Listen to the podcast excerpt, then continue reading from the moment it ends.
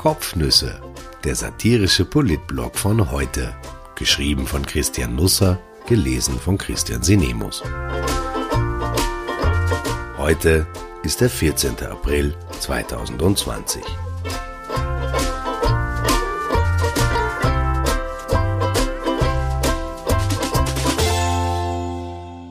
Erst Messe, dann Baumarkt.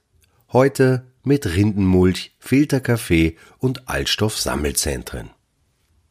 Ehe ich beginne, muss ich Sie warnen.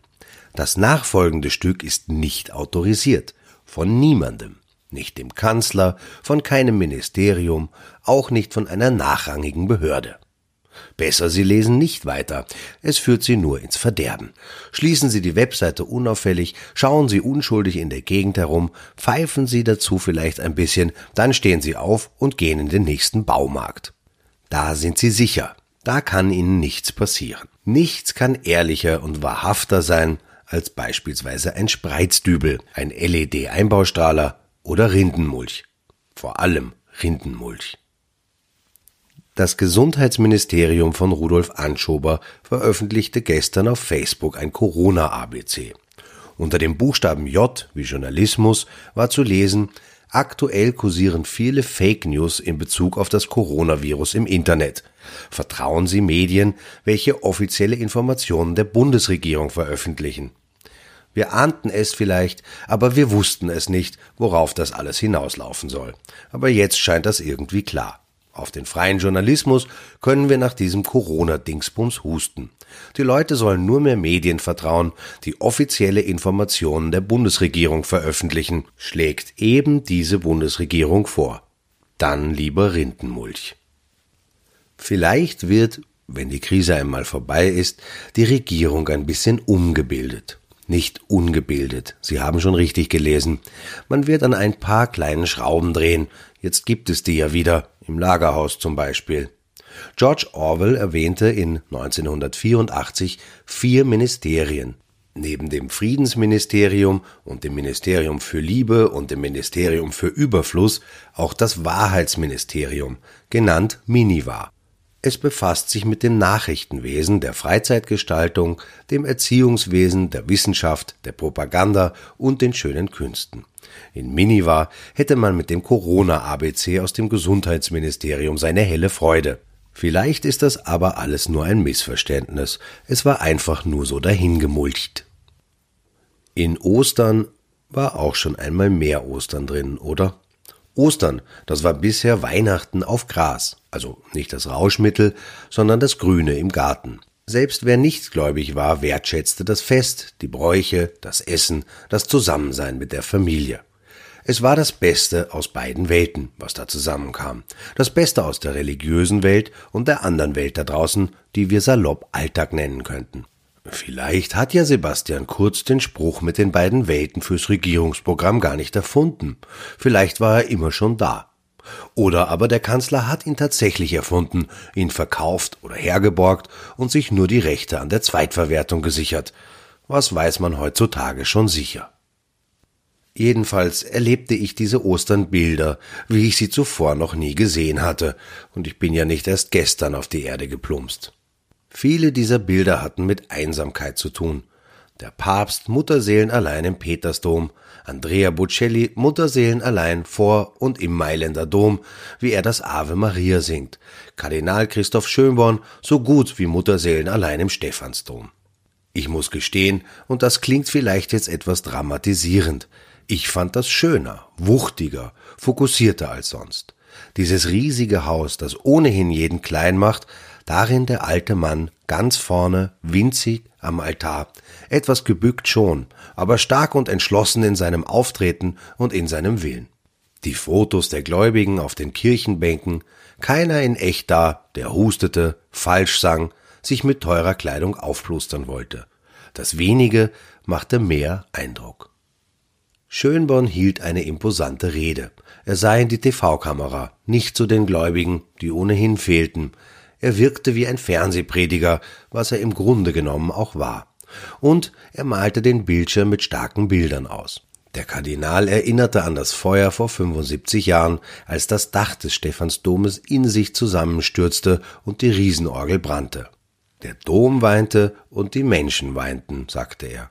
Und dann sei Kardinal Innitzer gekommen und habe die Menschen getröstet und nüchtern gesagt, na, wir werden ihn halt wieder aufbauen müssen.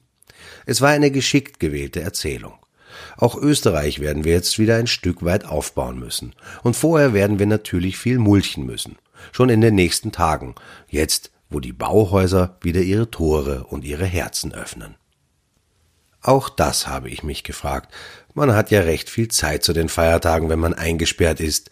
Wie wäre Ostern eigentlich abgelaufen, wenn es jetzt passiert wäre, nicht vor Hunderten von Jahren der Legende nach, sondern mitten in der Corona-Zeit? Vorm letzten Abendmahl hätten die Jünger vermutlich Germ und Nudeln und Reis und natürlich Klopapier gehamstert. Judas hätte Jesus dann, wegen der Nichteinhaltung von Social Distancing, bei Pontius Kurz verpfiffen. Den Gag mit den Nägeln, dem Kreuz und den noch nicht geöffneten Lagerhäusern basteln Sie sich bitte selbst zusammen. Aber ich vermute, dass Jesus nach der Auferstehung, die jetzt nach Diktion des Kanzlers seltsamerweise Wiederauferstehung heißt, von der Polizei einen Strafzettel über mindestens 25 Euro bekommen hätte, wenn er ohne Anlegen einer MNS-Maske öffentlich in den Himmel hochgefahren wäre. Ich glaube, ich habe das schon einmal geschrieben, aber es sind seltsame Zeiten. Zu Ostern wurde das nicht besser, auch mit mir nicht. Natürlich artete wie erwartet der Streit zwischen den Wienern und den anderen Österreichern aus. Vor allem aus dem Ausseerland erreichten uns schreckliche Bilder, etwa, dass jemand eine Schutzmaske über die Kennzeichentafel eines Wiener Autos gebunden hatte. Profilherausgeber Christian Reiner wurde übel in Empfang genommen. Mir haben's in Ebensee innerhalb von zwei Minuten den Vogel gezeigt, schrieb er auf Twitter. Wenig später verteidigte er sich gegen Anwürfe, er sei ein eher flatterhafter und unsteter Zweitwohnbesitzer so.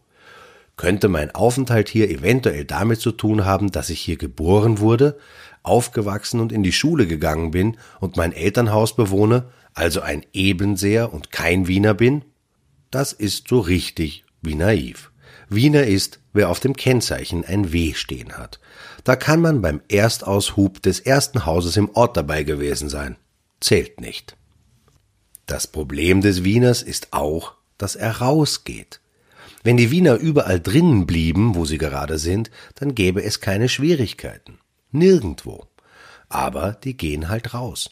Inzwischen hatte sich auch der TV-Journalist Hanno Settele in die nennen wir es der Einfachheit halber, Unterhaltung über Zweitwohnbesitzer auf Osterherbergsuche eingemengt.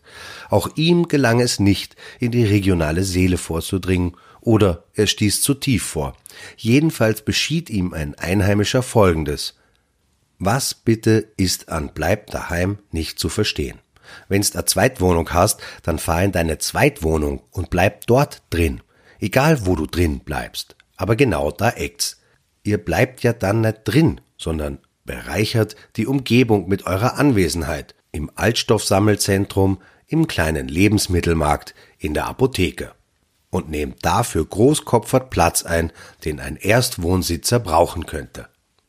Was bei dem Wutausbruch offen bleibt, haben Abfallstoffsammelzentren überhaupt schon wieder geöffnet? Ich weiß es nicht. Ich weiß nur, dass von den Schulen heute nur die Baumschulen aufsperren dürfen.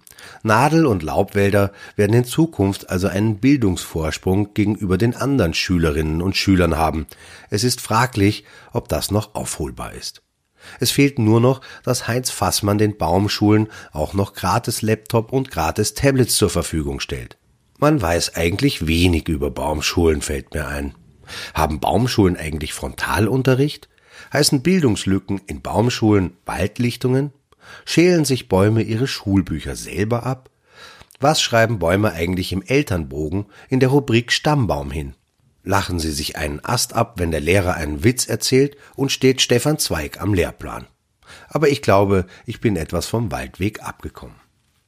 Jedenfalls mögen die Menschen in den Bundesländern die Wiener möglicherweise auch deswegen nicht, weil die Wiener eben sind, wie die Wiener eben sind. Ich war am Wochenende unterwegs in einer Umlandgemeinde. Ich lasse den Namen weg, sonst erzählen sie mir demnächst im Abfallstoffsammelzentrum wieder Müll. Ich musste im Supermarkt eine Kleinigkeit einkaufen. Ein Ehepaar, Typ Woodstock, da wären wir gerne dabei gewesen, aber immerhin haben wir heute einen Bausparvertrag, betrat das Geschäft vor mir. Der Bausparvertrag war offenbar noch nicht zur Auszahlung gelangt, denn die beiden weigerten sich wütend Schutzmasken zu kaufen. Frau Woodstock löste das Dilemma so, dass sie ihr Schmucktäschchen vor dem Mund hielt und so die Einkäufe erledigte, nicht ohne hinter dem Schmucktäschchen heilige Flüche gegen den Supermarkt auszustoßen. Drei Euro für drei Masken. Was für eine Frechheit.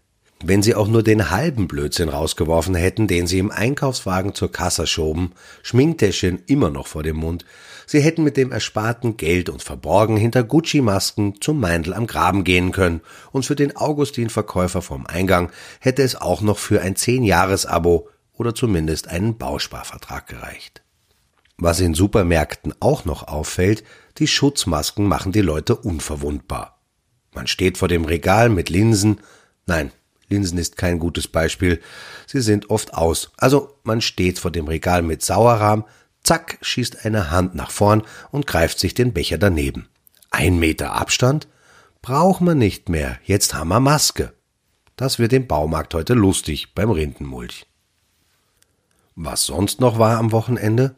Es gibt den ersten Hund, der Corona heißt. Ich befürchte bei den Vornamen von Kindern das Schlimmste. Die Frauenzeitschrift Brigitte widmete sich einem der großen Problemfelder der Corona-Krise. Hängebusen durch Homeoffice, das sagen Experten. Um die Spannung nicht auf die Spitze zu treiben, verrate ich es gleich. Nein, wir bekommen keine Hängebrüste, angeblich nicht einmal wir Männer. Die Reporterin, die den Videobericht verfasste, versprüht derart viel Fröhlichkeit, dass ich vermute, ihr Teebeutel hatte morgens eine Hängebrust gehabt. Testimonial ist eine junge Frau im Bademantel, genannt Josephine, ausgesprochen Josephine. Unterm Bademantel trägt sie keinen BH. Grob fahrlässig, da noch nie näher genannte englische Experten bewiesen hätten, dies würde die Cooper-Bänder schädigen. Die Brigitte-Expertin, wofür bleibt im Körbchen, gibt Entwarnung. Der BH macht nichts, wenn man ihn nicht trägt. Sehr zuvorkommend vom BH. Ach ja, und Josef Hader hat News ein herrliches Interview gegeben. Es geht auch um Corona. Genau genommen nur um Corona. Eine europäische Seuche ist nicht das erste, wo wir gedacht haben, das ist überwunden, sagt Hader. Auch bei Enthauptung hätten wir ja geglaubt, dass sowas im 21. Jahrhundert nicht mehr passieren kann, und es ist passiert. Oder Filterkaffee. Da hätte ich persönlich drauf gewettet, das ist als historische Fehlentwicklung hinreichend bewiesen, und jetzt ist er auf einmal wieder da. Ich bin Espresso-Trinker. Filterkaffee ist für mich etwas Perverses, knapp an der Grenze zur Eigenurintherapie. Ehe wir grauslich werden, warten wir einmal die Eröffnung der Baumärkte und der Bundesgärten heute ab. In den Öffis setzen wir brav Masken auf und dann schauen wir weiter. In ein oder zwei Wochen wissen wir, ob wir mit der Wiederauferstehung zu früh dran waren oder nicht. Weil heute auch die Buchläden wieder aufsperren, darf ich vielleicht Appetit auf der Wahl und das Ende der Welt machen. Ich habe den Roman vor einem Jahr entdeckt. In der Buchsendung Erlesen von Heinz Sichrowski auf ORF 3 bin ich mit einer Empfehlung auf wohlwollendes Unverständnis gestoßen. Es geht um einen Börsenmakler, den es in die britische Provinz verschlägt. Dann bricht eine Pandemie aus. Schön geschrieben, aber thematisch fand ich das ziemlich weit hergeholt. Möge der Rindenmulch heute mit Ihnen sein. Es wird ein wunderbarer Dienstag. Ein Hammer sozusagen. Bis morgen wenn sie sich nicht schraufen.